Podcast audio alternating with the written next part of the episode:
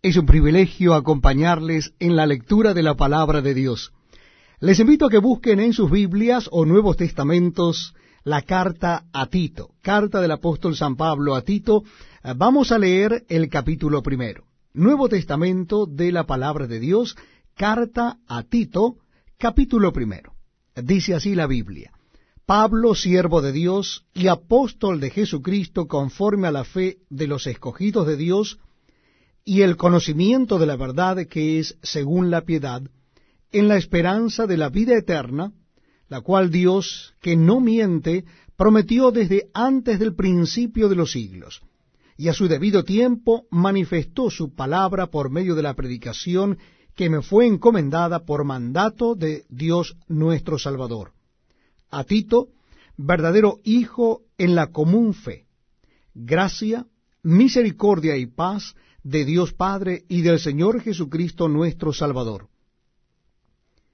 Por esta causa te dejé en Creta, para que corrigieses lo deficiente y establecieses ancianos en cada ciudad, así como yo te mandé. El que fuere irreprensible, marido de una sola mujer, y tenga hijos creyentes que no estén acusados de disolución ni rebeldía.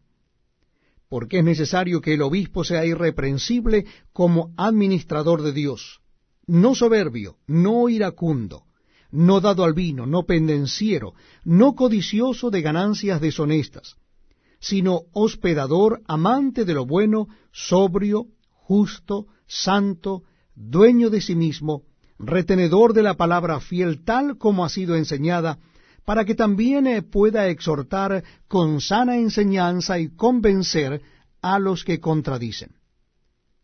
Porque hay aún muchos contumaces, habladores de vanidades y engañadores, mayormente los de la circuncisión, a los cuales es preciso tapar la boca que trastornan casas enteras, enseñando por ganancia deshonesta lo que no conviene. Uno de ellos, su propio profeta, dijo, Los cretenses, siempre mentirosos, malas bestias, glotones ociosos. Este testimonio es verdadero. Por tanto, repréndelos duramente para que sean sanos en la fe no atendiendo a fábulas judaicas ni a mandamientos de hombres que se apartan de la verdad. Todas las cosas son puras para los puros, mas para los corrompidos e incrédulos nada les es puro, pues hasta su mente y su conciencia están corrompidas. Profesan